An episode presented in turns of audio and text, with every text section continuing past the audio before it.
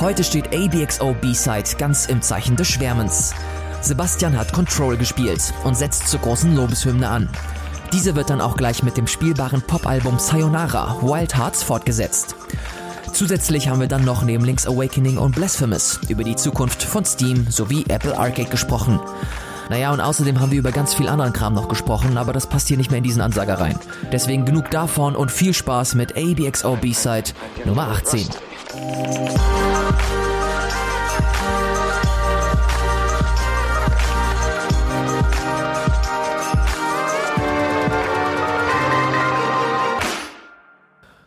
Guten Morgen, gute Nacht, hallo und herzlich willkommen zu einer neuen Ausgabe von ABXO B-Side, Ladies and Gentlemen. Mein Name ist Ilias Alawi und an meiner Seite, wie sollte es anders sein, Sebastian Tützak. Hallo Sebastian. Wunderschönen guten Tag. Hi, na? Hey, alles gut? Bist du, bist du, bist du frisch, gut gelaunt, gut aufgelegt? Hast Bock auf einen Podcast?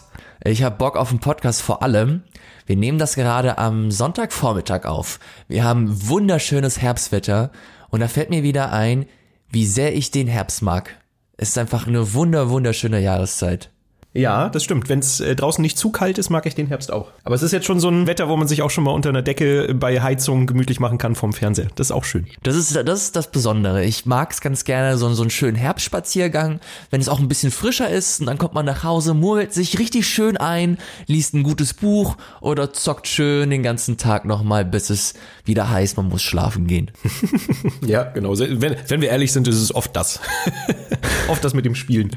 Das ist aber tatsächlich eine gute Überleitung, mehr oder weniger. Nein, das ist überhaupt keine gute Überleitung, aber es ist eine ja, Überleitung und die nehme ich. Zu den Spielen, die wir zuletzt gespielt haben. Ich habe genau wegen diesem Wetter, das hatten wir die letzten Tage auch, das, äh, das den einen oder anderen Tag, äh, mich immer wieder dazu entschlossen, okay, ich habe gerade viel zu tun, aber ich möchte ganz gerne auch super interessante Spiele spielen, äh, die jetzt zuletzt rausgekommen sind. Ich weiß, dass du auch eine Menge gespielt hast und deswegen frage ich dich, Sebastian, was hast du zuletzt gespielt? Erzähle es uns. Ich finde es immer schön, wie du dieses Was hast du zuletzt gespielt, wie so ein, so ein Titel von einer Gaming-Show so vorträgst, so weißt du, als wäre das so unser, unser Brand. Ist, sonst, sonst schlafen uns die Leute an. Wir brauchen mehr Epos, wir brauchen mehr Rock'n'Roll, wir brauchen mehr Sex. Äh, find, oh ja, Sex, Sex ist ganz wichtig.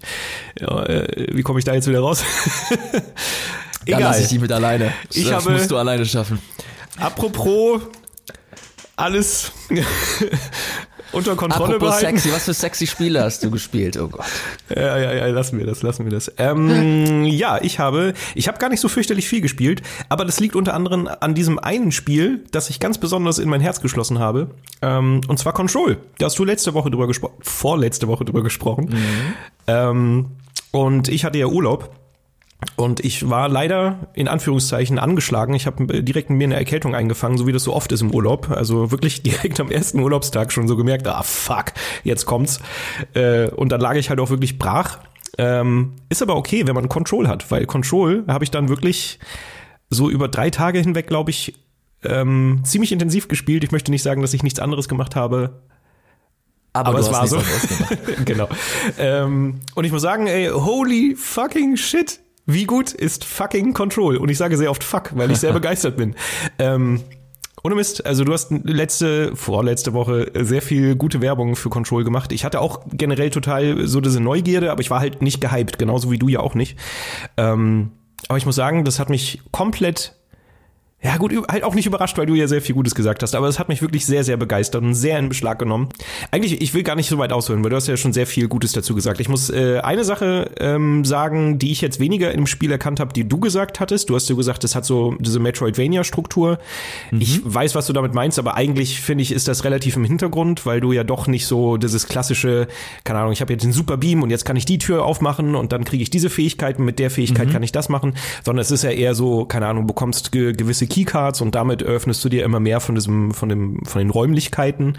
Aber rein vom Storyablauf ist es ja schon relativ linear, sag ich mal. Du, du hast ja wirklich eigentlich so diesen roten Faden, der sich einmal durch das ganze Gebäude, durch das Oldest House zieht.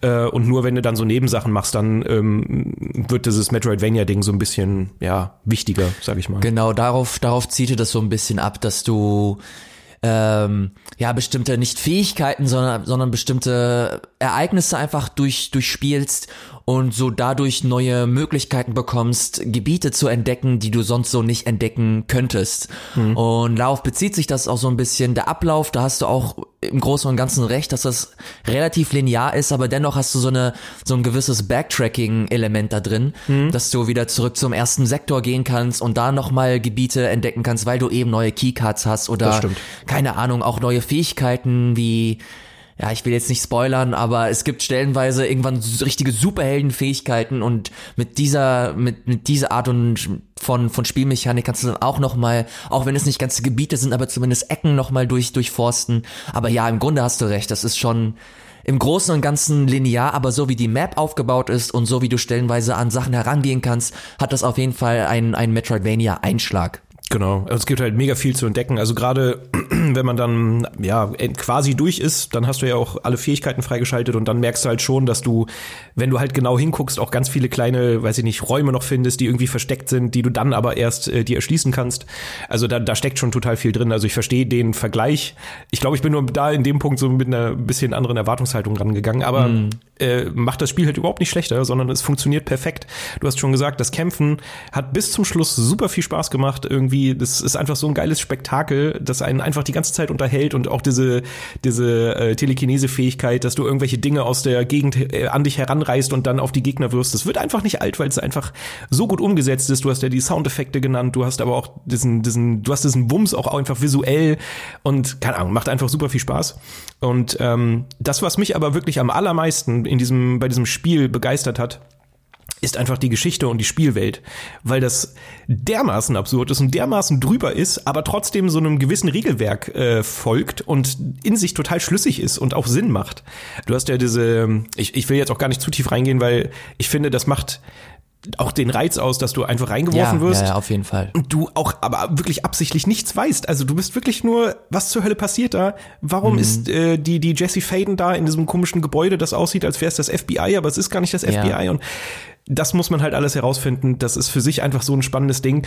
Aber ähm, einfach nur, was ich, was ich sagen will, dass diese, dieses Regelwerk, das dahinter existiert, dass du ähm, diese, diese äh, Ereignisse hast, die halt übernatürlichem ähm, Ausmaßes sind, dass du dann diese übernatürliche Kraft hast, die aber auch in gewisse Alltagsgegenstände hinein äh.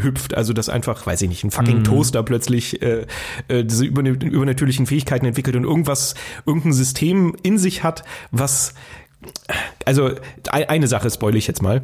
Äh, es gibt zum Beispiel einen Kühlschrank, einen Kühlschrank, der halt auch von dieser übernatürlichen Kraft äh, besessen ist. Und äh, bei dem ist es so, dass sobald er nicht mehr äh, beobachtet wird, dass er halt Menschen wehtut oder irgendwas auslöst. Und dann gibt es wirklich mhm. so einen Raum, wo, wo es so eine Schicht gibt, dass immer ein, ein Mitarbeiter des äh, Federal Bureau of Control diesen Kühlschrank beobachten muss. Also mhm. der darf wirklich die Augen auch nicht zumachen. Und das hat halt nachher noch Bewandtnis in, äh, in einem Ereignis. Und das ist halt alles so schlüssig. Du, du, das macht alles Sinn. Und dann kommen natürlich noch ja. diese ganzen Schriftstücke dazu, die dir dann noch ein bisschen ähm, Hintergrundwissen geben. Sorry, das ist ein gutes Stichwort. Da hattest du ja gemeint, dass du da ein bisschen Sorgen hast, dass du mhm. da ähm, das Pacing ein bisschen verlierst und dich das immer rausholt. Wie hast du das empfunden? Hast du das dann irgendwann als nervig empfunden? Hast du das direkt ge gelesen, als du dir diese Dokumente, ähm, als du diese Dokumente gefunden hast? Oder ist das so ein Ding gewesen, okay, du spielst das Kapitel zu Ende und dann lest du dir alles in Ruhe durch? Nee, ich habe immer direkt gelesen, war halt, also bin ja auch durch dich dann so mit der Erwartungshaltung angegangen, okay, ich sollte schon viel lesen, damit ich auch alles verstehe.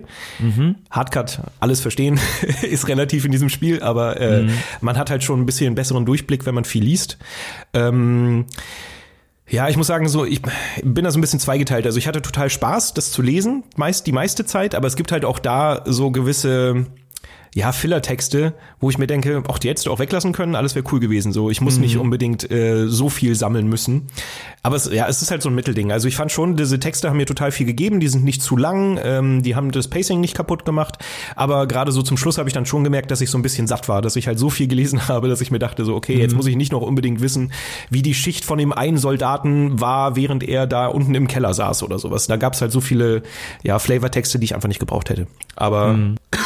an sich war das schon, hat das sehr gut zusammengepasst alles. Und Geil. was ich da noch sagen muss, das war für mich so das besondere Leckerli. Ich mag Remedy-Spiele hier total gerne. Äh, mit Max Payne angefangen, äh, Alan Wake habe ich auch gespielt, Quantum Break. Hm, eher so der negative Ausreißer, aber auch nicht wirklich schlecht, wenn man ehrlich ist. Ähm, Und für, für mich hat's mich hat's besonders gefreut, da gibt's ja noch diese, ähm, diese Videobotschaften, die du später findest. Also einmal Mm. bekommst du von äh, dem Director vom Federal of Control immer so äh, Video, Trench, ja. genau, Videobotschaften. Und ist dir aufgefallen, dass es einfach mal der Synchronsprecher von Max Payne ist?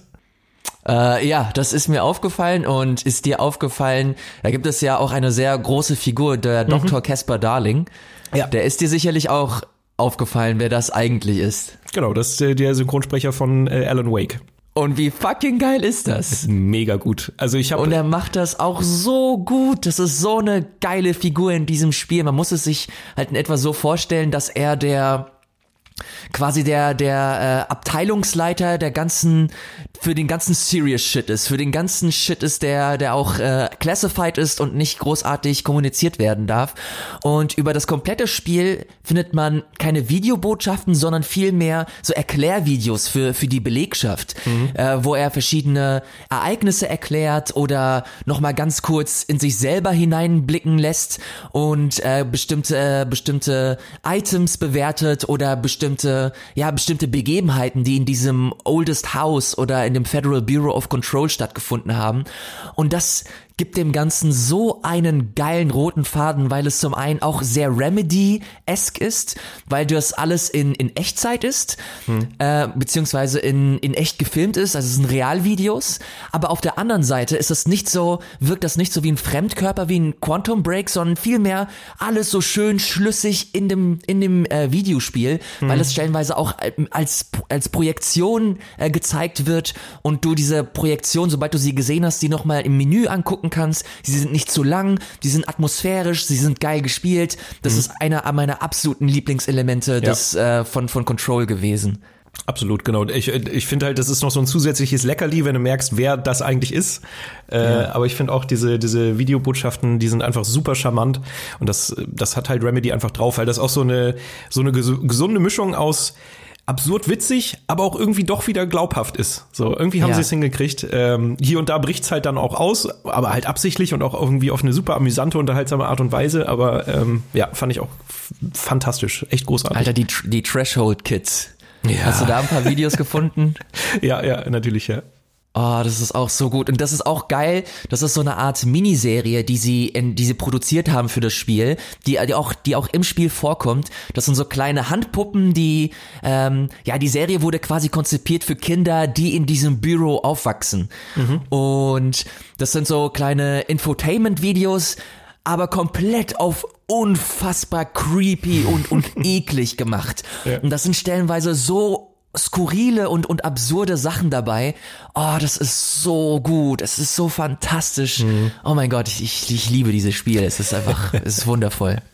Ja, ich muss halt auch einfach sagen, auch diese ganze, diese, dieser, dieser visuelle Aufbau von diesem Büro, das ist einfach, ey, das ist Ja. schon High-Class-Shit. Also, Das ist Killer, ne? Ja, also diese ganze, diese ganze Architektur und wie sie sich verändert und diese Räume und wie sie ausgeleuchtet sind und die, die arbeiten auch total viel mit so Symmetrien. Das halt alles, es hat einfach einen so unglaublich geilen Look und das für ein Spiel, das jetzt bestimmt nicht günstig gewesen war in der Produktion, aber halt trotzdem nicht ganz auf dem AAA-Standard ist. Das ist einfach unglaublich. Also du merkst, also keine Ahnung, ich habe glaube ich selten ein so wunderschön designtes Spiel erlebt. Also das ist wirklich fuck. Das hat mir richtig die Kinnlade äh, ausgekugelt. Ey, scheiße, ich weiß nicht, womit ich das vergleichen kann. Ähm, Ja. Man merkt es so technisch hier und da. Also ich hatte, ich habe es auf der PlayStation 4 Pro gespielt und du hast halt leider schon ganz schöne Slowdowns manchmal in Kämpfen, wenn viel los Ja. ist. Ähm, das ist ein bisschen schade, hat aber mich nicht persönlich davon abgehalten, Spaß zu haben. Also es war nie so, dass ich da dachte, oh Gott, das kann ich jetzt ja gar nicht mehr spielen oder ich bin gestorben, weil ich gerade, weiß ich nicht, äh, weil die, die Framerate eingebrochen ist. Das ist nie passiert, also ich hatte immer Spaß, aber es nervt ein bisschen. Und ähm, was man so ein bisschen merkt, ist so zum Beispiel an dem Movement von, von der Hauptcharakterin, von der Jessie Faden, dass du da einfach merkst, okay, da ist nicht genug Feinschliff reingelaufen. Das wirkt manchmal so ein bisschen auch, als würde sie so auf, weiß ich nicht, auf, auf Butter äh, laufen. So, sie rutscht eher so über den Boden, als dass sie wirklich läuft so ein bisschen oder sie sie sie ähm, wenn du so Räume erkundest, dass sie plötzlich auf dem auf dem Stuhl steht und so, du merkst einfach, da ist es nicht so ganz sauber. Aber rein, was das Leveldesign angeht, ey, pff, wüsste Ja. ich wirklich aus dem Stand nichts, was da richtig mithalten kann. Das ist äh, unglaublich. Hast du, hast du das Spiel noch vor dem, noch vor dem Update gespielt? Weil vor dem Update war das so, dass wenn du zum Beispiel die Karte aufgerufen hast, dass die Karte nicht angezeigt wurde, weil sie noch laden musste. Mhm. Und das war gerade bei so bestimmten Sektionen, wo das halt alles sehr verwinkelt ist. Das war halt echt ein Problem und da musste ich stellenweise einfach mal so zwei, drei Minuten warten, bis die Karte nochmal lädt, bis ich genau wusste, okay, wo bin ich eigentlich? um äh, dann nochmal genau herauszufinden, okay, wie geht's weiter. Das haben sie jetzt glücklicherweise mit dem Patch äh, nochmal ausgebessert, aber diese Slowdowns, die du gerade erwähnt hast, gerade nach so großen, nach so großen Kämpfen oder wenn du kurz nochmal Start drücken möchtest und direkt nach dem Start weiterspielen möchtest, hm. dass das da nochmal, dass das Spiel da ein bisschen ins Struggeln kommt. Ich habe auch auf der Pro gespielt und ähm, das merkst du leider hin und wieder auch, aber hat mir im Großen und Ganzen nicht das Spiel irgendwie verdorben oder so. Man hat es nur gemerkt, aber es hat sich dann schnell wieder in den Griff gekriegt. Hm. Und deshalb, ey, es ist, es ist absolut großartig. Und ohne zu viel zu verraten, auch für Fans, die halt Alan Wake mochten, spielt Control. Bitte. ja, also schon alleine, dass das, äh, ich weiß den Namen leider nicht, aber dass der Max Payne Sprecher drin war, das war für mich so das größte. Sam Lake. Nee, nee, der, der, der Synchronsprecher ja nicht. Also Sam Lake ist ja der, der Game Director. Ach, der war der, ähm, der hat den, der, der Max Payne sein Gesicht damals gegeben. Genau, im ersten Spiel. War aber nicht seine Stimme. So, das war der, der Twist. Aber das war für mich schon so das erste riesengroße Easter Egg, was mich richtig gefreut hat. Diese, diese Sprachnachrichten sind gar nicht so, die sind nicht auf, aufwendig gefilmt und so, ist leider ein bisschen underwhelming, was das angeht, aber rein auf, auf der Audioebene, äh, weiß nicht, hat mich halt mega gefreut, weil ich halt auch die Stimme so super einzigartig finde und äh, Max Payne halt damals auch geliebt habe. Äh, ja, deshalb ist das schon so der erste, das erste Easter Egg, das sie ausgelegt haben, aber wie du es schon angedeutet hast, hast, es gibt vielleicht auch noch das eine oder andere mehr. Ja, und was das nochmal angeht, da wird es zu Control noch echt viel geben. Also ich glaube, Ende des Jahres wird es einen neuen Modus geben, inklusive fucking Fotomodus. Und mm. das ist so ein mm. Ding, hört sich mega banal an, aber ich freue mich da oh, richtig ja. drauf dass da, dass da nochmal ein Fotomodus dazukommt. Dazu kommen nochmal zwei Expansions nächstes Jahr. Eine, mhm. glaube ich, im ersten Quartal, die die Story weiter vorantreiben soll und die andere nochmal später im Jahr. Und diese zweite Expansion, ähm, und da will ich auch nicht so viel verraten, aber die Leute, die sich dafür interessieren, die werden es natürlich schon wissen.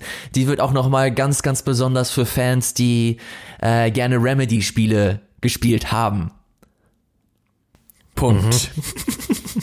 Aber ja, es ist ein sehr, sehr schönes, sehr schönes Spiel und ich freue mich mega, dass du da auch da äh, deinen Spaß mit hattest, weil es, wenn man das sich auf dem Papier anschaut, ist halt ein bisschen, ist halt ein anderes Spiel. Ist schon fast ein bisschen komisch, wenn man es mit, mit anderen AAA-Titeln vergleicht. Es ist halt für mich auch in meinen Augen kein hundertprozentiger AAA-Titel, mhm. sondern irgendwas, irgendwas dazwischen. Mhm. Äh, und dass so ein komisches, komisches Spiel, das aus dem Raster fällt, hat echt ähm, designmäßig zumindest so viel richtig macht. Das freut mich mega und ich hoffe echt, dass sie da äh, monetär, monetär noch ein bisschen noch ein bisschen zulegen und das Spiel halt die Audience, die Zuschauerschaft oder die Spielerschaft erreicht, die sich, die sie auch verdient. Ja, also ich hoffe auch, dass da, also ein bisschen habe ich nämlich das Gefühl, dass es nicht untergegangen ist, aber halt nicht so, nicht so groß strahl, äh, gestrahlt hat, wie es hätte können. Ja. Ähm, und ich hoffe, dass da einfach noch ein bisschen mehr kommt, weil, also für mich, ähm, einfach überschlagen ist das, glaube ich, wirklich bis jetzt das Spiel des Jahres so. Ich glaube, ich hatte mit keinem Spiel auch schon lange nicht mehr so dieses, äh, ich spiele das, und ich möchte es nicht mehr an die Seite legen, weil es mich einfach so gecatcht hat. Ich möchte wissen, okay, was ist jetzt der Grund für was und wie geht die Geschichte zu Ende und was passiert da überhaupt genau und was hat es mit diesem Gebäude auf sich so. Es gibt so viele Mysterien, die dieses Spiel aus, aufwirft, die dich so neugierig machen und einfach, ich, ich hatte einfach keinen Bock, was anderes zu machen, als dieses Spiel zu spielen. Und ähm, ja, das ist halt was ganz Besonderes. Und ich finde, man kann es doch ein ganz klein wenig auch mit anderen Spielen vergleichen. Äh, ich, ich würde sagen, man könnte sich Control so vorstellen, als würde Hideo Kojima sein eigenes Inception machen. So, so fühlt sich das ein bisschen an, finde ich, weil du hast eine Spielwelt, die so eine Regel hat, also ein, ein relativ deutliches Regelwerk, sagen wir mal, und er, es wird halt einfach so ein Spiel drum gesponnen, das halt keine Angst hat, halt absurd zu sein. Und äh, ich finde, das hat halt Sam Lake, der, der Game Director, beziehungsweise diesmal ist er gar nicht der Game Director, aber zumindest der er Lead Writer. Ist der Lead Writer, glaube ich, ja. Genau. Der hat das halt so gut hinbekommen und so schlüssig ineinandergreifend. Man darf, glaube ich, nicht das ist aber wahrscheinlich relativ klar bei so einem Spiel, das so absurd und so, so drüber ist, erwarten, dass die Auf, Auflösung alles klärt. Also das äh, wäre, wäre, wäre glaube ich, äh, abwegig, das zu erwarten. Äh, ich fand auch generell so, äh, wir haben es jetzt ja beide durchgespielt, Äh, die letzte, die letzten Missionen ein bisschen anstrengend. Da weiß ich nicht, da hatten sie nicht so das Gespür dafür. Da wurde wieder viel so mit Gegnerwelle, Gegnerwelle, Gegnerwelle gemacht. Und auch sehr lang zum Teil. Genau, das fand ich ein bisschen schade. Aber abgesehen von diesen kleinen Minimacken, holy shit, fantastisch. Spielt alle Control. Ihr werdet glücklich sein. Geil. Sehr, sehr gut. Dann soll es das zu Control gewesen sein. Lass uns weitermachen mit einem Spiel, das mir ebenfalls sehr, sehr, sehr am Herzen liegt. Und zwar geht es um Sayonara Wild Hearts. Ein mm. Spiel, das, glaube ich, niemandem oder sehr, sehr wenigen ein Begriff ist. Ich weiß nicht, hast du davon mitbekommen, Sebastian? Ich habe halt immer so ein besonderes Auge auf Annapurna-Spiele. Äh, das mhm. ist ja so ein mittlerweile auch echt ein, ja, ich würde sagen schon, ich würde sagen renommierter Indie-Publisher, der sowas ja. äh, veröffentlicht hat wie What Remains of Edith Finch. Und wenn die irgendwas ankündigen, dann habe ich da alle Augen drauf gerichtet. Und Sayonara mhm. Wild Hearts äh, auf jeden Fall auch, vor allen Dingen, weil es halt auch so mit Musik spielt. Aber erzähl erst mal. Genau, äh, Sayonara Wild Hearts wird von Annapurna Interactive gepublished, das hast du gerade sehr, sehr gut erkannt und wird von Simogo entwickelt. Die haben unter anderem dieses Device 6 gemacht für, für iPhone und für Smartphones generell oder die haben auch Yearwalk gemacht, auch ein sehr abgefahrenes hm. äh, Spiel, damals auch für den I äh, fürs iPhone angekündigt, veröffentlicht, dann später für andere Smartphones und dann für PC. Und jetzt haben sie nach drei oder vier Jahren, glaube ich, Sayonara Wild Hearts entwickelt. Und Sayonara Wild Hearts ist ein sehr komisches Spiel, wenn man es mit anderen Spielen vergleicht. Es hat, äh, hat die Tagline, es ist ein spielbares Pop-Album. Und ohne Scheiß, es gibt selten Taglines, die so gut zu Videospielen gepasst haben, wie diese Tagline zu Sayonara Wild Hearts. Im Grunde, wenn man es auf das Einfachste runterbricht, ist es ein, ein Rhythmusspiel. Es ist ein Musikspiel, du hast verschiedene Level, ich glaube, nahezu Pi mal Daumen 20 an der Zahl und äh, hast verschiedene Themes. Also du fängst an mit einer, du spielst eine Lady und diese Lady geht auf eine Mission. Und diese Mission hat verschiedene Themen, hat verschiedene Ereignisse, verschiedene Emotionen, die durchlebt werden, auch eigene, ähm, ja, eigene, äh, wie, wie soll ich es wie soll ich am besten beschreiben eigene Hindernisse eigene eigene Probleme die versucht werden gelöst äh, gelöst zu werden und das ohne nahezu ein Wort zu verlieren. Also es gibt zwischen den Kapiteln stellenweise so eine Queen Latifah spricht das übrigens. Sie ist sie die hm. Erzählerin. Da okay. gibt es hier und da mal so kurze Einschübe, um das alles in den Kontext zu setzen. Aber im Großen und Ganzen wird nur Musik abgespielt und die Story über Musik erzählt. Und das Schöne an Sayonara Wild Hearts ist zum einen, dass die Musik der absolute Killer ist. Why do you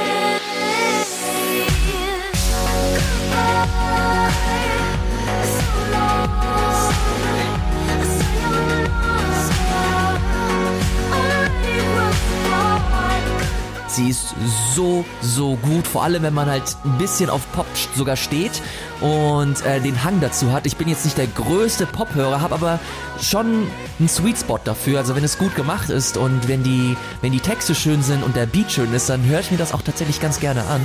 Hm. Und das haben sie so unfassbar gut getroffen. Diese Musik ist absolut fantastisch. Und dazu kommt noch, dass das äh, wie Rhythmus, äh, wie bei Rhythmusspielen üblich ist, dass du verschiedene Eingaben hast, dass du verschiedene Methoden hast. Bei Rockband hast du halt einfach die Gitarre und ein paar Knöpfe und einfach nur die Abfolge, die du, die du wiedergeben musst. Bei anderen Rhythmusspielen drückst du halt auch einfach nur Knöpfe und das war's. Und bei Sayonara Wild Hearts ist das so, dass du stellenweise äh, komplett neue Spielmechaniken bekommst, dass du plötzlich auf dem Motorrad bist und äh, mittels Motorrad versuchen musst, diese, dieses Level mit, mit verschiedenen Rhythmuseinlagen zu, äh, zu besiegen oder zu, zu meistern. Dann gibt es noch eine andere, gibt es ein anderes Level mit einer komplett anderen neuen Mechanik. Da bist du plötzlich auf einem Auto, dann bist du plötzlich auf einem fliegenden Hoverboard, dann bist du plötzlich äh, ganz normal fliegend und plötzlich bist du in einer komplett anderen Realität. Du bist plötzlich im digitalen Space. Du hast immer und immer und immer wieder neue Elemente. Es gibt immer wieder Einschübe, die dieses Spiel frisch halten. Und man muss dazu sagen, dass das vielleicht nicht immer zu 100 Prozent super abgefahren ist. Es gibt ein paar Elemente, die halt zwar nett sind und schön sind und frisch sind, aber im Grunde ist es relativ einfach. Du drückst halt dann immer noch nach links, rechts, X oder Dreieck oder was auch immer, aber im Grunde hält es sich, hält es sich im Rahmen. Aber dann gibt es noch so ein paar Ausreißer, die das alles in so eine komplett andere Welt shiften, mit einem komplett anderen Ton, mit komplett andere Charaktere und das nochmal, ja, so eine, zu so einer surrealen Erfahrung einfach machen. Das klingt jetzt alles sehr, sehr hochgestochen, hm. ähm, ist es vielleicht auch ein bisschen, aber ich muss sagen, dass dieses Spiel, es ist nicht teuer, kostet gerade 12 Euro für, für Nintendo Switch hm. und für Apple Arcade ist es umsonst, auch wenn ich sagen muss, dass man das unbedingt auf dem Fernseher mal gespielt haben sollte mit, mit äh, passender Soundkulisse. Hm. Die Grafik ist natürlich jetzt nicht AAA oder so, aber sie hat einen sehr, sehr schönen ähm, pastellartigen Look mit sehr schön designten Charakteren, Welten und, und Effekten und das einfach mal äh, auf dem Fernseher sich äh, zu geben und das dann einfach alles auf sich berieseln äh, zu lassen, sich einfach geben und und ohne großartig was was zu lesen oder oder oder nachzugucken, sondern einfach nur die 12 Euro mal ausgeben, das Spiel anmachen und einfach mal schauen, was kommt. Ey, so hab ich's gemacht und ich kann gar nicht sagen, wie sehr mich dieses Spiel begeistert hat. Es hat mich gerührt, es hat mich zum Lachen gebracht. Es ist wirklich einfach nur eine ganz, ganz, ganz, ganz tolle Erfahrung. Also ich kann gar nicht oft genug sagen, was für ein wundervolles, äh, was für ein wundervolles Spiel das ist. Und jeder und wirklich jeder, der auch nur einen ansatzweise einen Hang für für Musikspiele hat, der sollte sich das auf jeden Fall mal anschauen. Das ist ich liebe es. Es ist einer meiner absoluten Lieblingsspiele dieses Jahr, auch wenn es halt nach ein, zwei Stunden schon vorbei ist, wenn man halt wirklich durchhetzt. Hm. Ja, cool. Ich gucke mir gerade nebenbei so ein bisschen Gameplay an, äh, weil ich wirklich nur die Trailer bis jetzt kannte und das noch nicht so richtig greifen konnte. Äh, aber es sieht es sieht fantastisch aus. Also es ist halt so ja. richtig. Ich, ich habe in letzter Zeit auch einfach gemerkt, so wenn wenn du mir ein gutes Rhythmusspiel gibst, bin ich einfach sowas von drin, weil ich finde, du kriegst halt nirgendwo diesen, diesen, diesen Flow-Charakter besser hin, als wenn alles, was du machst, so von Musik unterlegt wird und von Musik abhängig ist. Ja. Also sei es Tetris-Effekt, keine Ahnung, sowas wie Thumper oder sowas, das hat mich halt, das kriegt mich halt einfach, das saugt mich so richtig rein und das sieht so aus, ja. als wäre das bei Sayonara Wild Hearts genau der gleiche Fall. Ich habe wahnsinnig Bock. Ich habe gerade auch schon gesagt, wir haben ganz kurz nur drüber geredet, welche Spiele wir gespielt haben in der Vorbesprechung. Und äh, ich meinte gleich, als du an, nur ganz leicht diese Lobeshymne angesetzt hattest äh, zu Sayonara Wild Hearts, okay, safe, das werde ich im Flieger spielen, wenn ich äh, nach LA fliege nächste Woche. Geil. Und das ist, das ist für mich so mein, der, der, der beste Pitch, der mir eingefallen ist. Wenn du dir Raz vorstellst, dann hast du halt primär mhm. so Techno im Kopf. Mhm. Das ist für mich das Raz des Pops. Mhm. Stimmt, das kann ja. Und also vor allem ist es, das wird auf jeden Fall so gegen Ende des Spiels wiedergegeben, dann wirst du halt auch am ehesten verstehen, wo dieser, ja, dieser, dieser Elevator-Pitch hin, hinführt.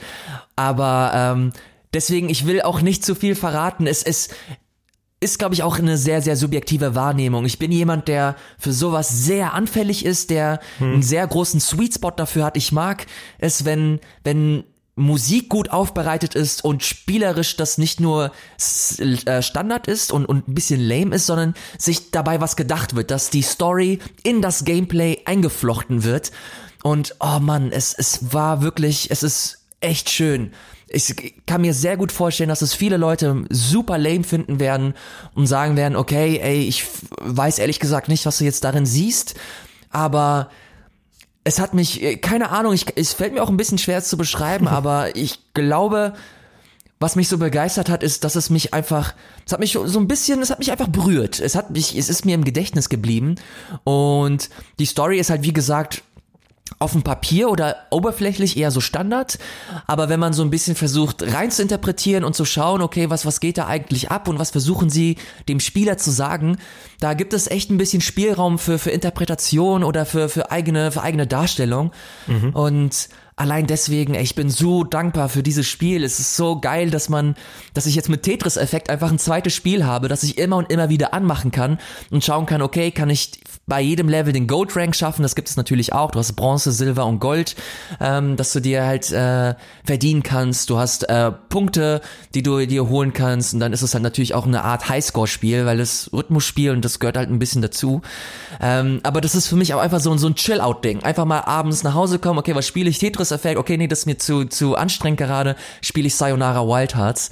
Mhm. Und allein deswegen ich will jetzt nicht auch, ich will jetzt auch nicht übertreiben. Ich habe hab schon genug äh, gelobt, aber ich glaube, es ist angekommen, dass es, dass es äh, ein ganz besonderes Spiel für mich geworden ist. Sehr schön. Ja, ich würde auch einfach den Tipp geben, wahrscheinlich einfach mal ein Video anmachen, schauen, ob, ob man da mit dem Stil und mit dem, mit dem Gameplay, das da so ein bisschen gezeigt wird, äh, sich anfreunden kann. Ich find's fantastisch. ich bin jetzt schon yes. ein klein wenig verliebt. Ich äh, habe richtig Bock drauf. Geil. Ich hoffe, ich habe jetzt nicht wieder übertrieben und dir jetzt zu hohe Erwartungen ähm, in den Kopf ge gesetzt. Nicht so wie bei Control, das einfach das Spiel des Jahres für mich ist. Nee, ja, mal gucken. Aber ich glaube, du bist auch jemand, dem das definitiv gefallen wird. Vielleicht jetzt mhm. nicht so überschwänglich wie bei mir. Ich bin da eh so ein bisschen spezieller. Ja. Aber ich glaube, es wird dir gefallen und ich freue mich sehr, wenn wir das nächste Mal uns zusammensetzen und du über Sayonara Wildheart sprichst. Oh ja, ja, das machen wir mal. Das finde ich gut. Nee, aber ich glaube schon. Also ich habe ja äh, auch gesagt, so, so Rhythmusspiele, das, das kann mich, wenn es gut gemacht ist, äh, kriegt mich das ganz schnell. Wenn es dann noch irgendwie charmant verpackt ist, was ja da auch noch der Fall sein soll. Äh, ich glaube, das ist was für mich. Sehr schön. Geil. Äh, von was Wunderschönem zu was weniger Schönem, aber vielleicht trotzdem Gutem? Fragezeichen. Ich habe für Game 2 mir Blasphemous angeguckt. Äh, ich will gar mhm. nicht zu ausführlich drüber reden. Ähm, Blasphemous ist so ein Pixel-Art-Spiel. Das ist vor allen Dingen durch seinen Stil im ersten Moment aufgefallen. War auch eine, äh, ein Kickstarter-Spiel ähm, das halt so super detaillierte Kulissen und Charaktere und richtig feine Animationen hat. Äh, sieht äh, nach Dark Souls aus, hat ein bisschen Metroidvania-Elemente auch noch mit drin. Und ich muss sagen, das war so ein Spiel, als ich das auf den Tisch bekommen habe, also ich war ja im Urlaub in der Woche, dann bin ich wiedergekommen und dann musste ich das relativ schnell für Game 2 aufbereiten. Äh, und da war ich im ersten Moment so, oh, habe ich da wirklich Lust drauf? Ich weiß nicht. Weil diese, diese Dark Souls Pixel Art Spiele, sowas wie zum Beispiel auch, äh, wie hieß es? Äh, Death's Gambit zum Beispiel. Mhm. Ähm, ich bin denen so ein bisschen überdrüssig geworden in letzter Zeit. Also ich weiß genau, als, als Blasphemous angekündigt wurde oder die Kickstarter-Kampagne gestartet wurde, so war ich im ersten Moment so, oh, das sieht aber toll aus, oder? Da habe ich Bock drauf. Aber so mit der Zeit habe ich da so ein bisschen meinen mein Gefallen dran verloren, weil ich auch relativ viel gespielt habe, auch sowas wie Salt and Sanctuary. Mhm. Ähm, aber ich muss sagen, mich hat's letztendlich dann doch sehr versöhnlich gestimmt. Ähm, es ist eigentlich mehr ein Metroidvania als ein Dark Souls-Spiel. Also ähm, so die Kämpfe und sowas, das ist ähm, schon Dark Souls nachempfunden. Auch so die die Ästhetik finde ich und diese diese, dass es halt alles so gritty und dunkel und böse ist. Äh, es ist auch saublutig und saubrutal. Ähm, aber hauptsächlich ist es eigentlich ein Metroidvania. Du erschließt dir mit deinen Fähigkeiten, beziehungsweise hier sind so Relikte, ähm, neue Areale und äh, da bekommst du dann, weiß ich, eine neue Ausrüstung und kommst dann halt immer weiter und musst bestimmte Weltbosse besiegen, die dann natürlich auch groß und gefährlich sind. Ähm, aber ich muss sagen, das hat nachher echt ganz gut funktioniert. Also beim Anfang habe ich mich ein bisschen schwer getan. Ich fand die, die Präsentation war mir ein bisschen zu drüber, weil es halt wirklich alles böse ist und alles ist blutig und alles ist ganz, ganz schlimm. Ähm, aber so mit der Zeit, ich habe die Geschichte so ein bisschen für mich ausgeblendet, mochte aber natürlich trotzdem die Ästhetik. Und dann mhm. kommt dieses typische Metroidvania-Ding, okay, ich war jetzt hier und war jetzt da und ich weiß, dass da komme ich erst hin, wenn ich, keine Ahnung, äh, mega weit springen kann und da komme ich erst hin, wenn ich das und das habe. Und das hat halt nachher dann doch irgendwie Spaß gemacht. Und äh, die, die Kämpfe sind auch nicht zu anstrengend. Ich fand, die Bosse sind alle spektakulär, aber auch nicht zu hart. Du hast aber trotzdem so stellenweise dieses Dark Souls-Gefühl, dass du merkst, okay, der Boss ist jetzt super komplex und ich muss erst erstmal überhaupt raffen, was da abgeht, um eine Chance zu haben. Ich muss die Angriffsmuster kennen und wenn du da so ein bisschen reinkommst und ein paar Versuche hattest, dann wirst du immer besser und irgendwann besiegst du ihn und das, das putscht dich natürlich auf. Also es kommt da schon, kommen da schon schöne Elemente äh, rein äh, die das für mich echt ganz unterhaltsam gemacht haben. Ist natürlich immer schwierig, wenn man jetzt, es gibt halt auch sehr viele Metroidvania-Spiele, wenn man ehrlich ist. Mhm. Und da gibt es dann halt auch so Konkurrenz wie Hollow Knight. Und das macht es halt ja. so schwierig. Wenn du da mit dem Vergleich kommst, dann bist du halt relativ schnell bei, ja, sollte ich das wirklich spielen, wenn ich Hollow Knight habe? Ja, aber das ist halt auch der, der Punkt, den ich, den ich leider habe. Also unabhängig davon, dass du das, was du gerade erzählt hast, dass ich sowieso schon sehr, sehr satt bin, was, was Metroidvanias angeht, aber keine Ahnung warum. Und ich will auch jetzt nicht wieder übertreiben, aber Hollow Knight ist einfach so ein Spiel, das für mich Metroidvanias neu definiert hat, in, in Anführungsstrichen, nicht in mhm. Sachen Gameplay, das ist es relativ Standard, aber wie sich das Gameplay anfühlt und wie die Welt einem näher gebracht werden, wie, wie die Charaktere stellenweise äh, vorgestellt werden und sich über das komplette Spiel irgendwie so ziehen, das hat für mich so einen krassen Eindruck hinterlassen und seitdem fällt es mir echt schwer, Metroidvanias zu spielen oder, oder zu genießen, die halt nicht diesen selben Qualitätsstandard haben. Ich bin davon überzeugt, dass Blasphemous, glaube ich, cool ist und sich auch geil spielen lässt und alles. Aber es kommt meiner Meinung nach irgendwie nicht an so ein Hollow Knight ran und das macht es für mich schon automatisch schwer, mich überhaupt hm. darauf irgendwie einzulassen. Ja, ist halt dann die Frage, okay, wann wirst du jemals wieder ein Metroidvania spielen? Ja, ja das ist halt das ist eine legitime Frage. Weiß ich ehrlich gesagt auch nicht. Ich glaube, das nächste wird Silk Song sein. ja, also keine Ahnung. Da ist, ich glaube, da ist Blasphemous auch nicht so das richtige Spiel für, um dich jetzt, sag ich mal, im Vorhinein so zu reizen, dass du sagst, okay, das probiere ich jetzt. Ich mhm. habe halt nur gemerkt, als ich dann erstmal drin war, so ein bisschen in die Welt reingekommen bin. Also ich fand den Einstieg relativ hart auch. Das hat mich so ein bisschen zurückgeworfen, aber dann erstmal, als ich alles so ein bisschen verstanden habe, ähm, das ist auch relativ offen arrangiert. Also du kannst beim Anfang musst du drei Bosse besiegen und wie du sie, in welcher Reihenfolge du sie machst, das ist, äh, liegt dir selber oder obliegt dir selber. Ähm, Genau, da kann man sich so ein bisschen verrennen, aber an sich, äh, gerade so spielerisch ist es halt echt smooth. Also die Kämpfe mag ich total gerne. Du ähm, entwickelst nachher noch so verschiedene Fähigkeiten. Du kannst richtige Kombos auch abfeuern. Ähm, keine Ahnung, es fühlt sich halt einfach, es spielt sich sehr, sehr gut. Das ist so sein, das Fort, das, der Vorteil, wollte ich sagen, von Blasphemous. Mhm. Dass es halt einfach so wunderbar flüssig sich spielt und die Kämpfe halt echt cool sind. So, das ist, das ist so der Punkt. Aber es macht halt einfach nichts Besonderes. Also abgesehen von der Präsentation ist da eigentlich nichts, weshalb du krass aufmerksam auf das Spiel werden müsstest. Aber es ist halt trotzdem gut. Wenn man sich darauf einlässt, habe ich eine gute Zeit jetzt bis jetzt gehabt. Ich bin noch nicht durch. Ich werde jetzt noch mal äh, das Ganze zu Ende spielen, glaube ich, weil ich einfach schon so investiert bin. Ist jetzt nicht so der der Top-Titel des des Monats, aber äh, nö, war echt ganz gut. Also ich, mhm. ich muss sagen, ich habe mich da ganz ganz versöhnlich. Ich habe mich damit angefreundet. Geil. Genre-Fans greifen zu, alle anderen spielen Hollow Knight. ja, danke für diese journalistische Einschätzung, äh, Ilias. Aber erzähl doch mal was über den anderen großen Titel, der jetzt gerade erschienen ist, denn darüber möchte ich mehr wissen. Äh, genau, The Legend of Zelda Link's Awakening ist jetzt, äh, stand jetzt vor zwei Tagen rausgekommen, am Freitag, den 20.09. Und ich habe auch nicht so viel gespielt, muss ich zugeben. Ich habe, glaube ich, drei Dungeon jetzt hinter mich gebracht. Mhm. Und im Grunde kann ich einfach nur das wiederholen, was ich schon vor ein paar Wochen erzählt habe, äh, als ich die Möglichkeit hatte, die Vorschau zu spielen. Es ist halt, es ist, es ist wunderschön. Du hast immer noch dieselbe Mechanik, wie du sie damals auch hattest. Also das Spiel wurde an sich nicht großartig verändert und deswegen frage ich mich so langsam, okay, ist das ein Spiel für Leute, die das Remake oder das, das Ursprungsspiel noch sehr stark in Erinnerung haben? Weil da bin ich schon fast der Meinung, eher nicht, es sei denn, man möchte das Spiel einfach nochmal in neu interpretierter Form oder in, besser gesagt, neu interpretierter Optik äh, wiedererleben. Mhm. Ansonsten gibt es dir gar nicht so viel. Du hast natürlich diese Cha Chamber Dungeons, die aber auch super lame sind, stellt sich heraus. Mhm. Da habe ich auch ein bisschen gespielt, aber im Grunde ist das halt wirklich, also nicht mal ansatzweise zu vergleichen mit einem Mario Maker. Du hast einfach nur verschiedene äh, Dungeon-Räume, die du sowieso schon in, in Link's Awakening durch, äh, durchlebst oder durchrennst. Hm. Und äh, die kannst du dir verdienen, indem du Dungeons äh, meisterst oder indem du verschiedene Dungeon-Räume als kleine Karten auf der Spielwelt irgendwie findest. Und die kannst du dann im Grunde neu arrangieren. Die kannst du aber nicht so arrangieren, wie du es möchtest, sondern du hast vielmehr so eine Art ja, so eine Art Vorgabe, die dir äh, verschiedene Missionen geben. Das kannst du dir vorstellen, du hast verschiedene Missionen, jede Mission hat eine bestimmte Vorgabe und diese Vorgabe musst du Folge leisten. Ansonsten kannst du diese, diesen Chamber Dungeon irgendwie nicht äh, vollenden und vor allem kannst du ihn auch nicht teilen oder so. Das kannst du auch nicht, wenn du die Mission äh, erfolgreich gemeistert hast. Und das macht es für mich sehr sehr witzlos, weil du stellenweise einfach nur das widerspielst, was du sowieso schon gespielt hast, nur in anderer Reihenfolge.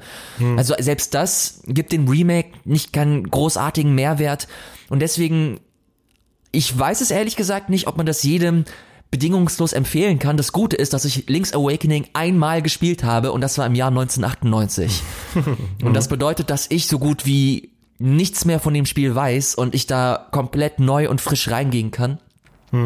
Und das macht mir halt echt Spaß gerade. Man merkt das, dass es hier und da halt wirklich ein Spiel aus dem Jahr 1993 ist, vor allem wie bestimmte Missionen designt sind, wie bestimmte Dungeons designt sind, aber dadurch, dass du so viele Komfortfunktionen mittlerweile hast, dass du die Karte hast, die halt sehr schön äh, gezeichnet ist, du hast verschiedene Erinnerungsfunktionen, damit du nochmal checken kannst, okay, wer hat dir was zuletzt gesagt, wo musst du potenziell nochmal hin, ähm, du hast ähm, auch eine, eine Optik, die sehr, die sehr ansprechend ist, eine schöne Musik, aber auch hier muss ich sagen, dass du stellenweise sehr äh, weirde Ruckler einfach hast. Es ist nicht zu 100% technisch perfekt hm. und du hast schon so viele Ruckler, dass ich persönlich schon sagen muss, dass es mich hier und da echt ein bisschen nervt. Und die auch nicht so selten vorkommen, sondern immer mal wieder alle, lass es alle fünf Minuten mal sein, dass du hier und da so einen Ruckler für drei, vier Sekunden hast. Und das hört sich jetzt natürlich sehr, ja, sehr picky an. Aber ich muss sagen, dass es mich echt schon ein bisschen hier und da genervt hat. Aber ist jetzt auch nichts, dass ich, wo ich sage, okay, ich, ich will das, ich will das nicht mehr spielen, weil das mich einfach abfuckt. Es fällt mir auf jeden Fall auf und es fällt mir negativ auf.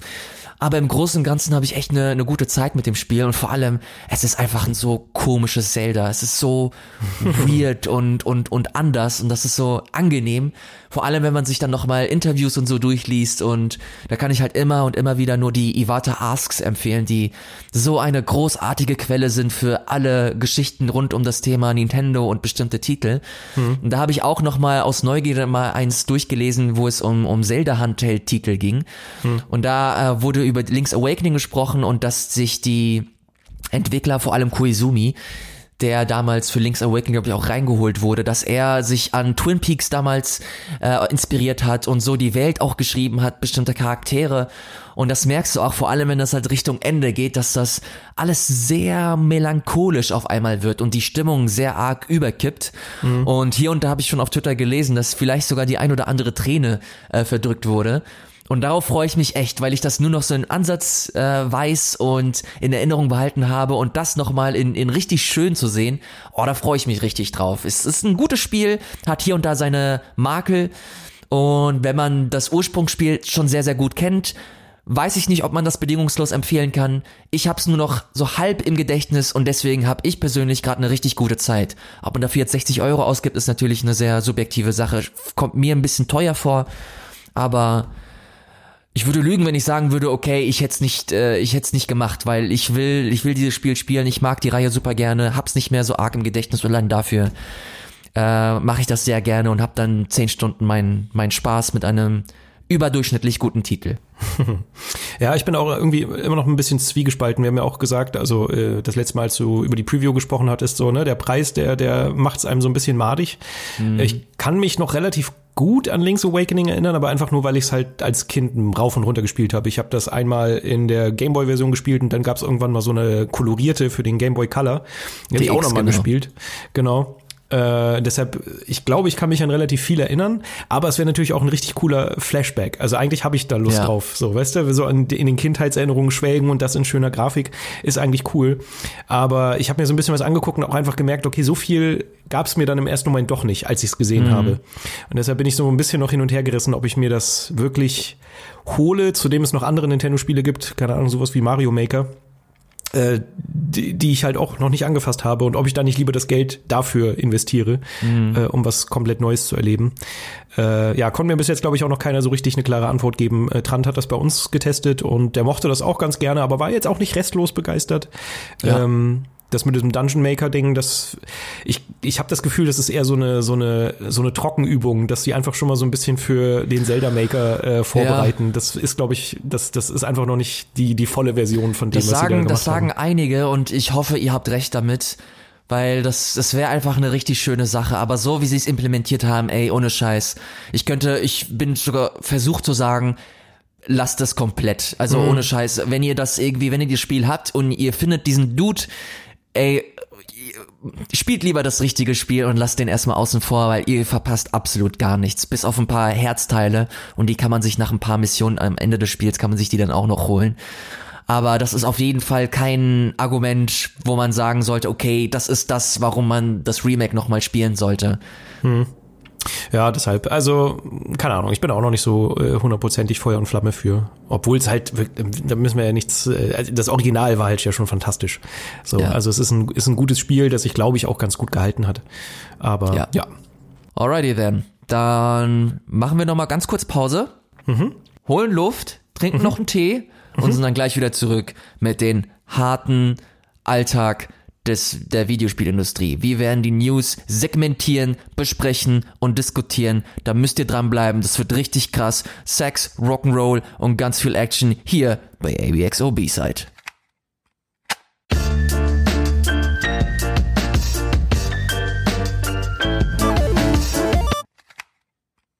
Alright. Dann würde ich mal mit der ersten Newsmeldung äh, anfangen, die so in den letzten zwei Wochen über uns reingeprasselt sind. Und zwar so ein bisschen anknüpfend an die Chucklefish-Geschichte, die wir das letzte Mal besprochen hatten, äh, ist wieder ein, ein Indie-Publisher so ein bisschen ins äh, Fadenkreuz geraten, beziehungsweise vor allen Dingen eine Person dieses Indie-Publishers.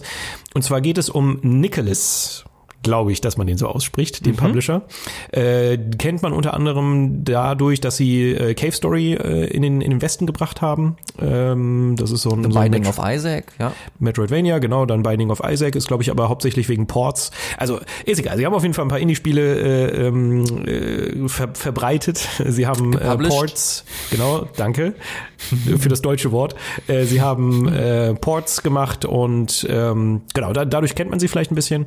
Und der, der Gründer von Nicholas, beziehungsweise auch der, der Geschäftsführer, Tyrone Rodriguez, der ist jetzt ähm, Gegenstand einer Kotaku-Reportage geworden.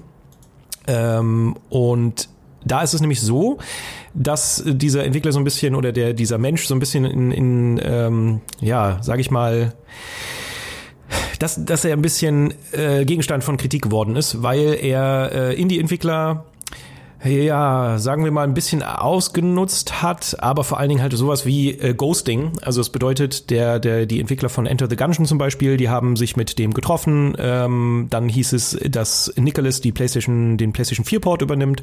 Äh, dann wurden schon die ersten NDAs unterzeichnet, also einfach nur, dass, dass äh, nicht über diesen Deal gesprochen wurde, etc. Oder nicht über den Deal gesprochen wird, etc. Ähm, und dass nach diesem Treffen aber die Entwickler von Enter the Gungeon gar keinen Kontakt mehr zu Nicholas herstellen stellen konnten, weil die sich einfach nicht gemeldet haben. Und das ist halt in dem Sinne schon ein bisschen doof. Äh, gibt noch einen zweiten Fall, wo es um den Switchport von Fury ging. Ähm, mhm. Darüber haben wir, glaube ich, mal in ABXO in unserer Videofolge äh, auch nochmal gesprochen.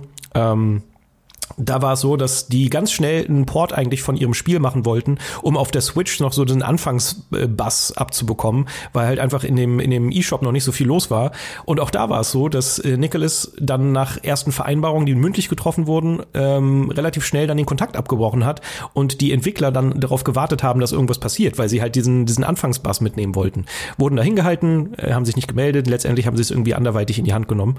Ähm, sowas gibt es oft. Dann wurden ähm, Wurde aber auch sowas erzählt, dass Patches zurückgehalten wurden von Spielen, dass äh, zum Beispiel Wonderboy The Dragon's Trap gab es einen Patch, der an Nicholas weitergeleitet wurde. Die müssen das dann freigeben, weil das stellenweise auch mit Geld äh, verbunden ist, weil man diesen Patch, wenn man diesen Patch dann auf die Stores lädt. Ähm, und da war es dann auch so, dass Nicholas stellenweise, beziehungsweise dieser Tyrone Rodriguez gesagt hat, äh, ja, nö, machen wir nicht.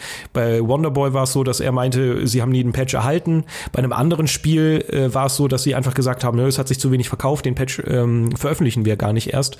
Und das ist halt in dem Sinne ein bisschen kritisch, wenn das einfach nicht gut kommuniziert wurde mit den Entwicklern.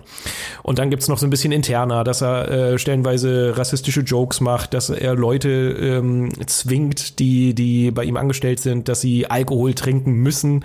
Äh, stellenweise auch bei Verhandlungen mit Entwicklern, dass ja äh, unglaublich viel Alkohol ausgeschenkt wurde und dass er halt immer erwartet hat, dass die das mittrinken, bevor sich dann letztendlich über irgendwelche Deals unterhalten wurde, was natürlich auch nicht so die feine, äh, feine Art ist.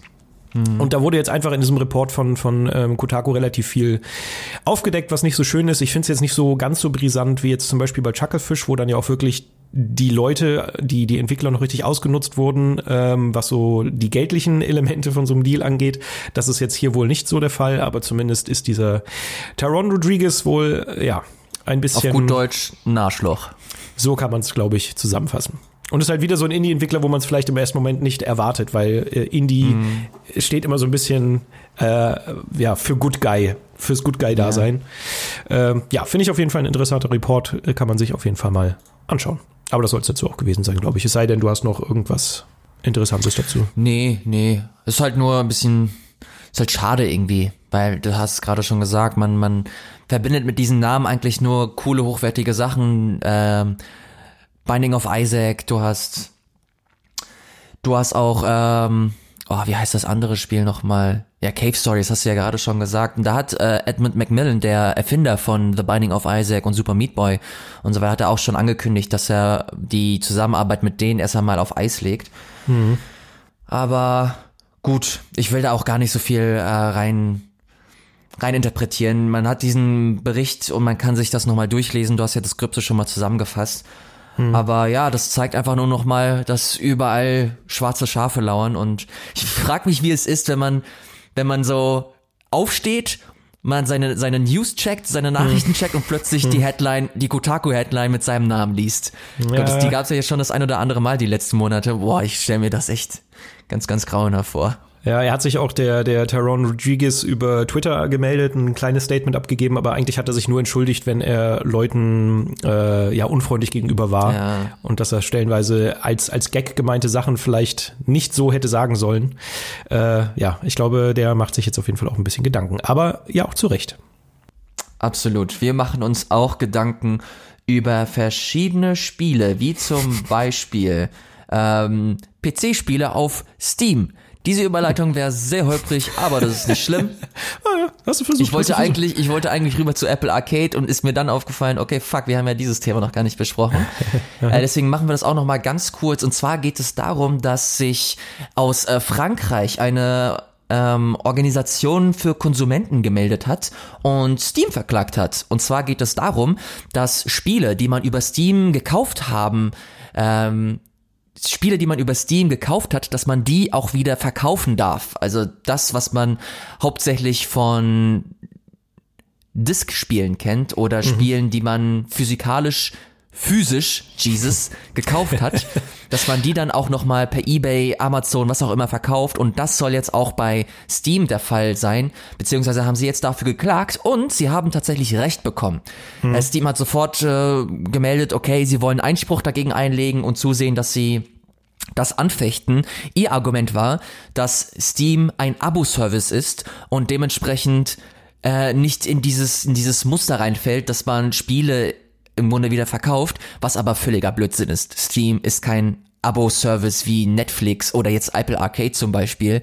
Du mhm. zahlst monatlich kein Geld und kannst dann Spiele so oft spielen, wie du willst, sondern du gehst dahin, es ist eine Verkaufsplattform, du kaufst dein Spiel und dann darfst du dieses Spiel spielen und das war's. Mhm. Und deswegen haben sie äh, dafür auch kein, kein Recht bekommen, das Argument wurde auch nicht äh, zugelassen und deswegen wird jetzt zugesehen, dass man innerhalb eines Monats da erste Ergebnisse findet. Und wenn das nicht der Fall ist, muss Valve die nächsten sechs Monate pro Tag 3000 Dollar äh, oder 3000 Euro zahlen, bis das Ding dann irgendwie geregelt ist. Aber was das betrifft, wissen wir noch nicht allzu viel, bis auf die Tatsache, dass das Urteil jetzt erstmal gesprochen wurde, Valve dagegen anfechten möchte und dann zusieht, was passieren wird. Das Interessante ist, dass 2014 es einen ähnlichen Fall gegeben hat in Australien und da wurde gegen Valve geklagt, dass Spiele gerefundet werden sollten.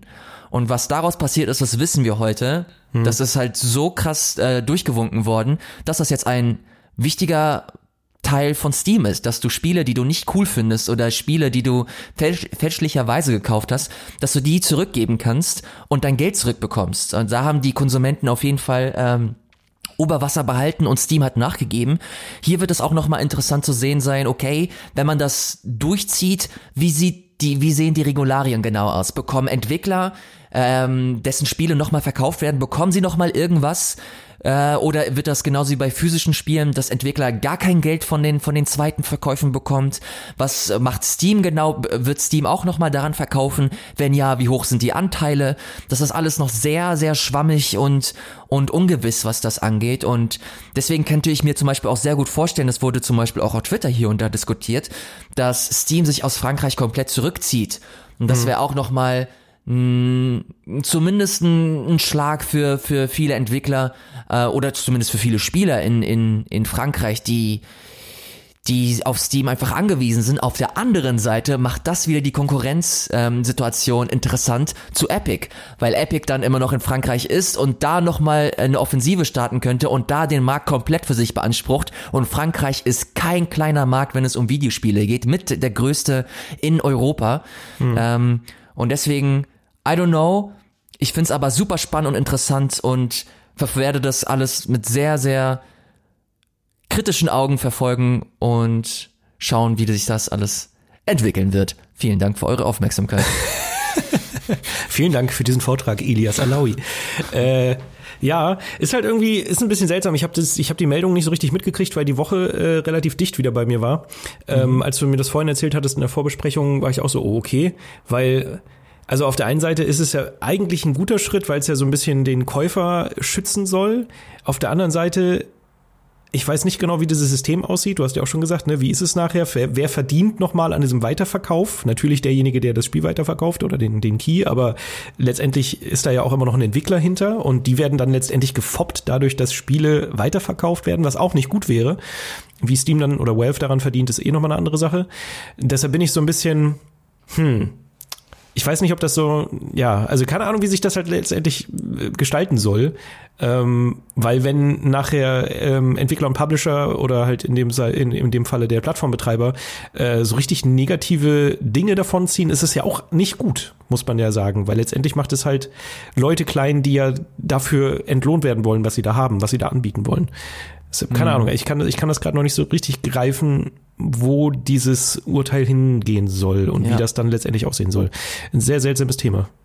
Ich finde es nur sehr spannend, dass das jetzt gerade aufkommt, gerade mit dem mit dem Epic-Konkurrenzkampf, den die da gerade führen und vor allem auch, und das wäre dann auch gleichzeitig die Überleitung, mit mhm. Apple Arcade, das mhm. jetzt gelauncht würde für, für iOS-Plattformen, dass du da halt wirklich das erste Mal in meinen Augen so ein, so ein Service hast, wo du einmalig im Monat zahlst und dann halt Zugriff auf mega interessante Spiele bekommst. Na gut, man darf nicht vergessen, Game Pass gibt's ja auch schon, gell? Also äh, Ach, stimmt. ja schon ja, Abo-Modelle in aber dem Sinne, aber das, das finde ich halt auch krass, dass du bei Apple Arcade einen Preis hast, der also schon fast mehr als nur eine Kampfansage ist. Das sind fünf Euro, die du im Monat zahlst mhm. und du mega heftige Spiele bekommst. Bei Game Pass ist es natürlich auch so, dass du, glaube ich, nicht unmittelbar mehr zahlst. Ich glaube, 10 Euro sind das.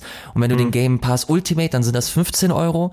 Ähm, Habe ich jetzt nicht nachgeguckt, sage ich jetzt nur aus dem Stegreif. Äh, nicht 100% sicher, ob das stimmt.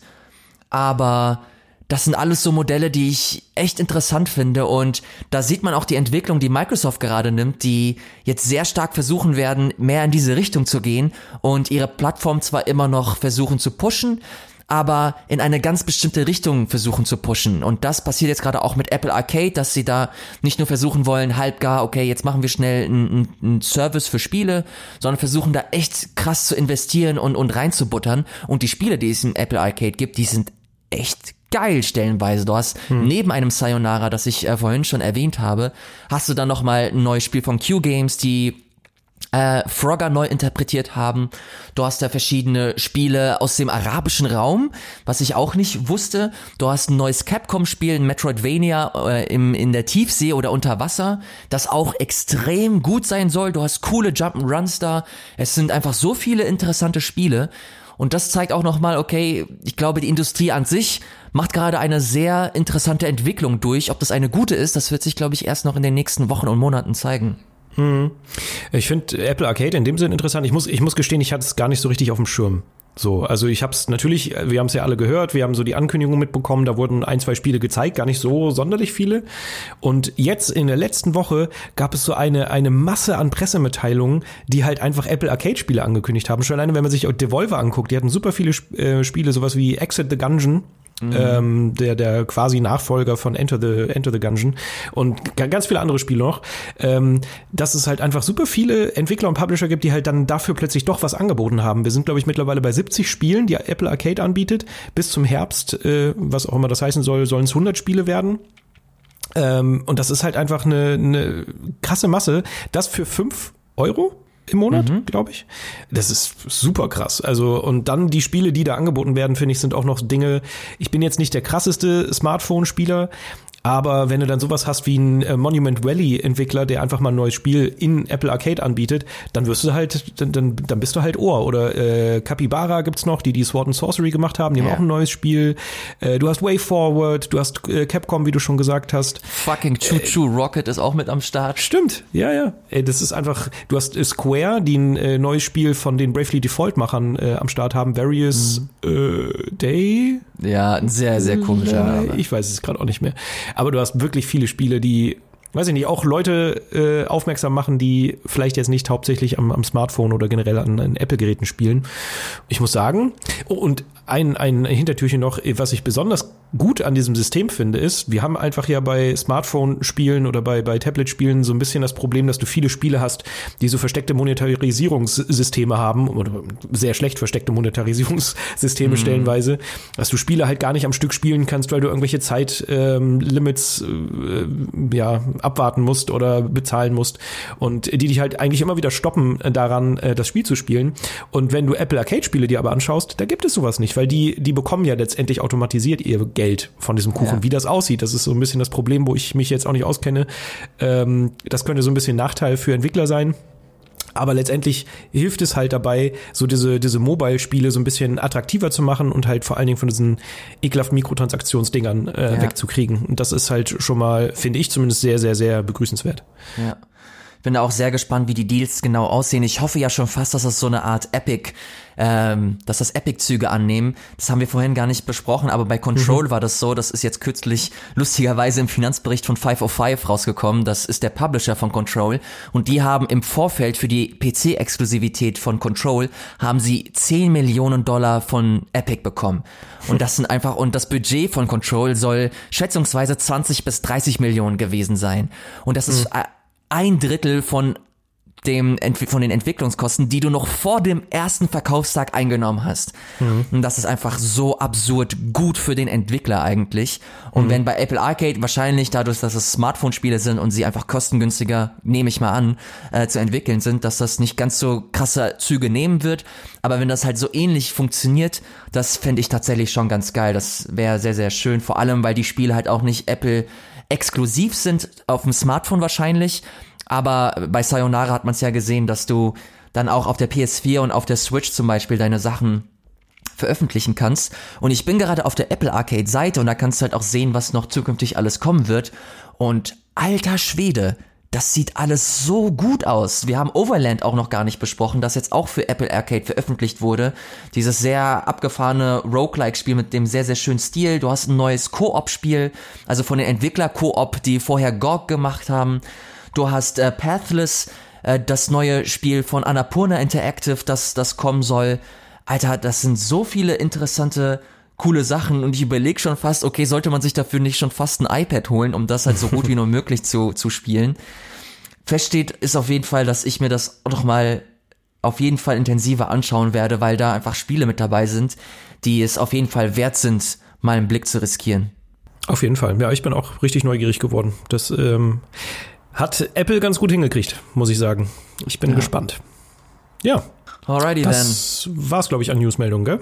Genau, wir hätten tatsächlich noch äh, die kurz die Set of Play besprechen können, ah, ja. aber da gibt es noch gar nicht so viel zu besprechen. Wir haben nächste Woche das große, ähm, ja die große Nintendo Direct von PlayStation, in der der Headliner The Last of Us Part 2 ist und wir von ABXO, wir sind natürlich so krass und wir sind live vor Ort und im Geschehen. Wir schicken nämlich unseren besten Mann Sebastian Tützak nach LA, um da nochmal schön The Last of Us äh. Part 2 zu spielen. Da wirst du hoffentlich Idiot. auch das nächste Mal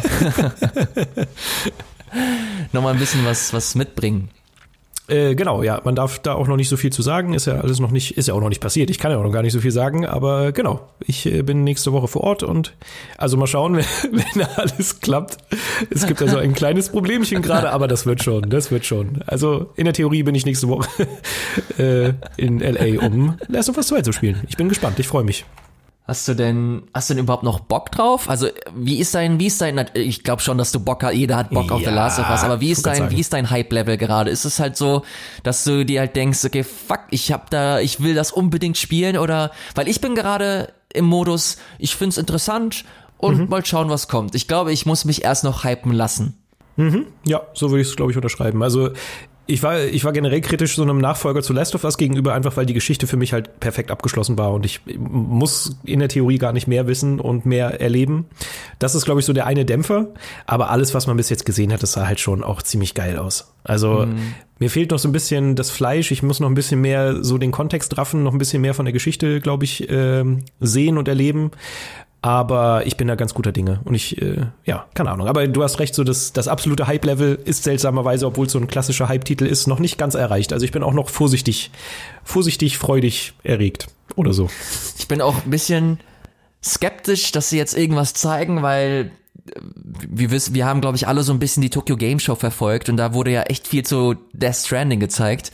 Hm. Und vor diesem Material war ich so, okay, fuck, ich muss das haben, ich will das haben, ey, das ist so geil, das ist so toll, ich, oh, oh. oh mein Gott. Ja, und nach dem Material, ja, ja. ich find's immer noch geil und ich will das unbedingt spielen, aber ich, meine Erwartungen sind deutlich gesetzter jetzt nach dem, nach dem, was ich so gesehen habe. Hm. Und ich frage mich, ob das bei The Last of Us auch so sein soll, also auch so sein wird oder ich dann viel mehr so auf den Geschmack komme, das Ganze dann zu erleben und zu, zu genießen.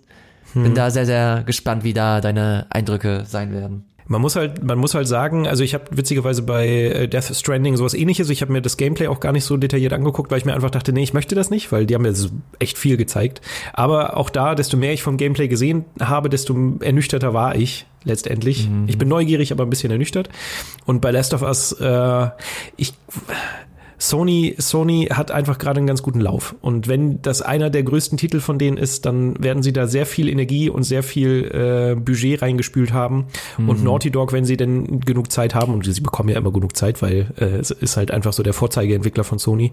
Ich glaube, die werden da nicht, das, das werden die nicht verkacken. Also das wird schon definitiv ein richtig gutes Spiel. Aber ich lasse mich mal überraschen, was nächste Woche auf mich zukommt. Ich freue mich drauf, aber wir wollen es nicht zu sehr ausschlachten. Wir wollen ein bisschen Platz für, für nächste Folge lassen. Deswegen lassen wir uns jetzt hier erst einmal einen Schlussstrich machen. Mhm. Und ganz, ganz wichtig, wir haben ja letztes Mal, haben wir keinen Aufruf gestartet für, für Bewertungen und für, für Kommentare.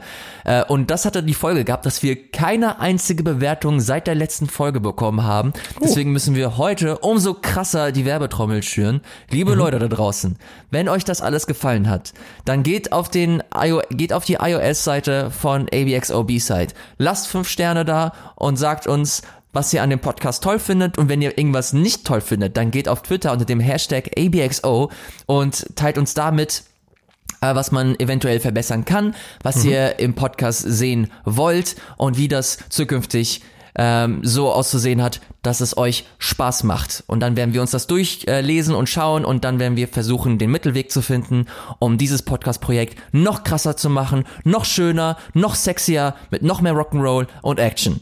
Finde ich gut. Und nehmt euch ein Beispiel, jetzt kommt wieder mein Ansatz. Ja, ich gehe jetzt nicht nochmal drauf ein, okay. auf, auf Sex und Rock'n'Roll.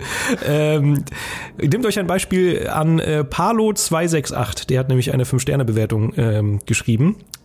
Äh, und zwar sagt er, ich bin meist nur stiller Konsument, aber die beiden haben mich zu meiner ersten Bewertung mit Kommentar gebracht. Das ist schon mal ein, ein großes Lob. Vielen Dank, vielen Dank, dass du dir die Mühe gemacht hast. Äh, sehr interessanter, informativer Podcast rund ums Gaming, auch für Mainstream-Zocker wie mich, die nicht den nötigen Biss für Sekiro haben oder von den meisten Indie-Games noch nie hörten. Auch wenn sich das jetzt nach einem Lob für einen dressierten Hund anhört, muss ich euch ein ernst gemeintes gute Arbeit entgegenbringen. Vielen Dank für die gute Unterhaltung, sowohl auf dem Weg zur Arbeit als auch zu Hause auf dem Balkon. Geil. Sehr schön. Das ist ja richtig nett. Pardo, danke. Vielen, vielen Dank. Ja, gut. Aber ich würde sagen, äh, das soll es gewesen sein. Ich muss dringend meine Sachen packen für LA. ja. die, die, Zeit wird knapp. Äh, ja, ich würde sagen, äh, gehabt euch wohl, habt eine wunderschöne Zeit, gute Tage. Bis bald, Ilias. Tschüss. Ciao.